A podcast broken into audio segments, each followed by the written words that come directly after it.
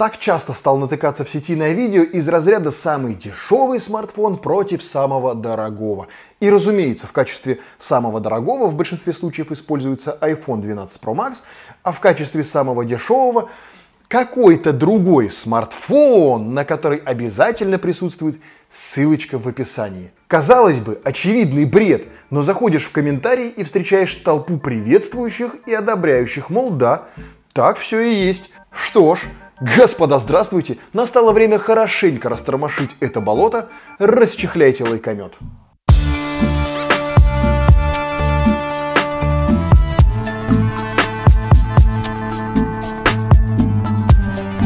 Ну для начала, что я взял?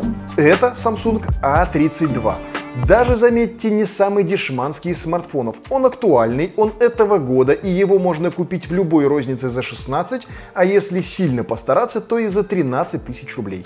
И iPhone. Я уж не стал брать Samsung Galaxy Z Fold 2 за 180 тысяч рублей, тогда в действительности все наши сегодняшние действия выглядели бы крайне надуманными. Цена конкретно этого iPhone сейчас 130 тысяч рублей. Разница ровно в 10 раз. То есть, смотрите, вот буквально, сейчас, подожди, сейчас, сейчас, сейчас я буквально вам покажу. Разница в 10 раз. Где-то валялась. Вы, возможно, не понимаете. В 10 раз разница. В 10 раз.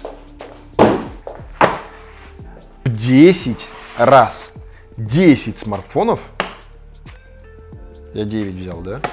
Короче, представьте, что их здесь 10. 10 смартфонов против одного. Начнем с простого. Экраны.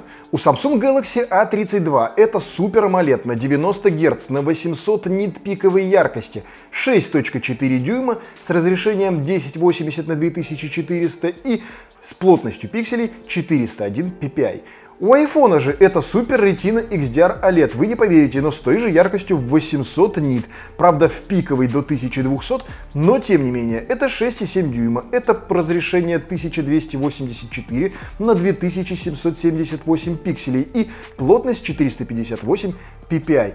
И вы знаете, с точки зрения чисто вот потребления контента, с точки зрения его просмотра, с точки зрения качества и насыщенности картинки, с точки зрения передачи цветов, я в действительности не вижу разницы между этими смартфонами в том смысле, чтобы какой-то глобальный, чтобы один был сильно хуже другого это в действительности сравнимые вещи, по крайней мере, они совершенно точно не отличаются в 10 раз. И совершенно точно просматривать контент на экране А32 ничем не хуже, чем на айфоне.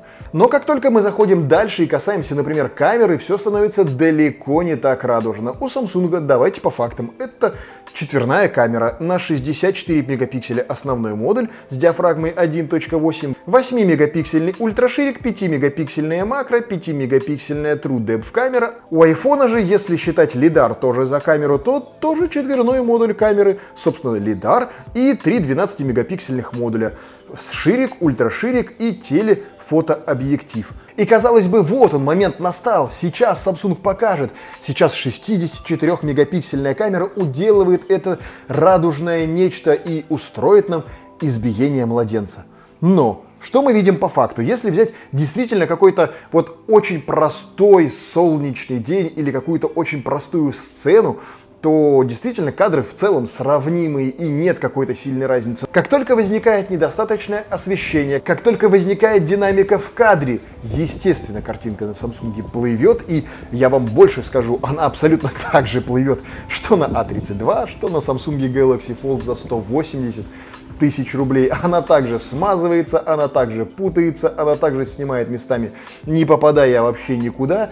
Но у нас на самом деле есть видео сравнения тех или иных камер, тех или иных устройств. Я не хочу сказать, что все камеры у Samsung плохие. Нет, конечно, у S21 отличная камера, у Samsung Galaxy Z Fold 2 вполне отличная камера с теми или иными огрехами, но, собственно, у кого этих огрехов нет, у линейки Note 20 Ultra вполне неплохая камера. У остальных же в действительности есть вопросики. У айфона, ну, как бы там стабильность, признак мастерства, но они, собственно, особо ничего от камеры к камере не меняют, просто дополняют ее новыми и новыми алгоритмами. Ну, это мы с вами тоже уже много раз обсуждали. Господа, перед вами две фронталки. И если у iPhone она такая же, как и все остальные камеры на 12 э, мегапикселей, то у Samsung это все 20. И казалось бы, Выбор очевиден, но, как мы видим, кстати, камера запотела у айфона, а на нее просто капля воды попала. Ну-ка. Протерли обе камеры. Казалось бы, выбор э, очевиден, и Samsung должен снимать гораздо лучше, но... Ну, тут хотя не так все очевидно. В Питере серое небо, и вот перепад цветов не столь велик. В общем, смотрите сами. Вот вам камера за условные 15 тысяч рублей и 130 тысяч рублей. Вот они, пожалуйста, прямо перед вами. Ну, в общем, факт, он здесь на лицо. Нет абсолютно никакого смысла даже пытаться сравнивать эти снимки. Естественно, iPhone не то что на голову выше, он просто в космосе куда-то от тех снимков, которые может вообще хоть как-то теоретически даже сделать Galaxy A32 и вообще какие-то дешевые смартфоны. Нет никакого смысла полагать, что эти снимки хоть как-то могут быть сравнимые. По железу у Galaxy A32 это Mediatek Helio G80 на 12 нанометрах и это A14 Bionic в случае iPhone 12 Pro Max. И здесь, конечно, начинается боль и печаль, потому что на дешевых смартфонах, в том числе на дешевых Samsung, надо понимать, они тормозят прямо из коробки. Вот смотрите, я включил разблоки... разблокировку по лицу. Ну, давайте подумаем. О, додумался. Хорошо, давай еще раз. О, додумался. Хорошо, пальцем. М-м. Ну, вы понимаете, да, о чем идет речь. В меню там вообще начинается просто боль и печаль. Я говорил об этом много-много-много раз. И повторяться еще раз не хотел бы, чтобы меня не начинали считать каким-то хейтером Samsung или еще чего-то. Но надо точно понимать, что здесь абсолютно нет и не может быть какого-то, как говорят, да, избиения младенца или еще чего-либо. Надо быть абсолютным имбецилом, чтобы предположить, что смартфон вообще из бюджетной линейки может хоть сколько-то тягаться с флагманом. Ну и отдельно для тех, кто очень сильно любит залипать в цифры, вот вам результаты тестирований обоих смартфонов. Касательно автономности, тут тоже должен быть, по идее, разгром в сторону Samsung, ведь здесь батарея в 5000 мАч против каких-то жалких 3800 у iPhone 12 Pro Max, а у более младших моделей iPhone и того меньше. И парадокс заключается в том, что вся ситуация ровно обратная. И iPhone за счет своей архитектуры системы, за счет оптимизации, за счет многих других факторов практически является одним из самых автономных устройств на текущий момент на рынке. Samsung же A32, не будучи в моем случае сильно нагруженным какими-то фоновыми работами и приложениями, он используется как даже не второй, а третий смартфон, и в нем, ну вот есть определенные вещи, которые нужны мне для различных тестов, и тем не менее, даже несмотря несмотря на то, что там нет огромного количества постоянных задач, в режиме стыдбая просто вот так вот лежа на столе, он разряжается за ночь примерно на 15-20%.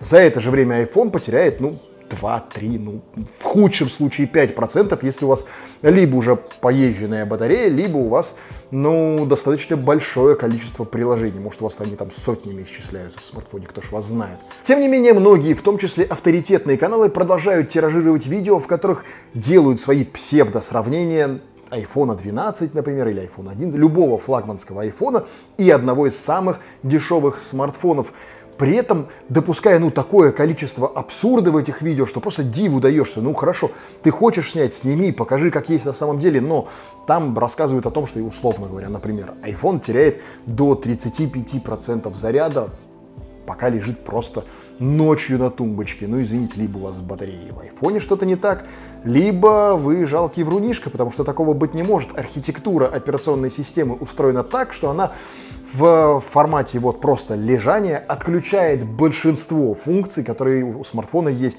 дабы максимально сохранить заряд батареи. Более того, если ваш смартфон, условно говоря, лежит и не на зарядке, он не будет там фотографии в iCloud отправлять. Достаточно хоть чуть-чуть понимать разницу архитектуры Android и iOS, чтобы понимать, что если на Android такое действительно возможно, и это не миф, и если вы не закроете какие-то приложения, которые шарашат там в фоне прям дай боже, то у вас может к утру прям очень сильно просить батарейкой. В айфоне такое невозможно, потому что там даже приложения, которые нужно закрывать, такого даже понятия нет, понимаете?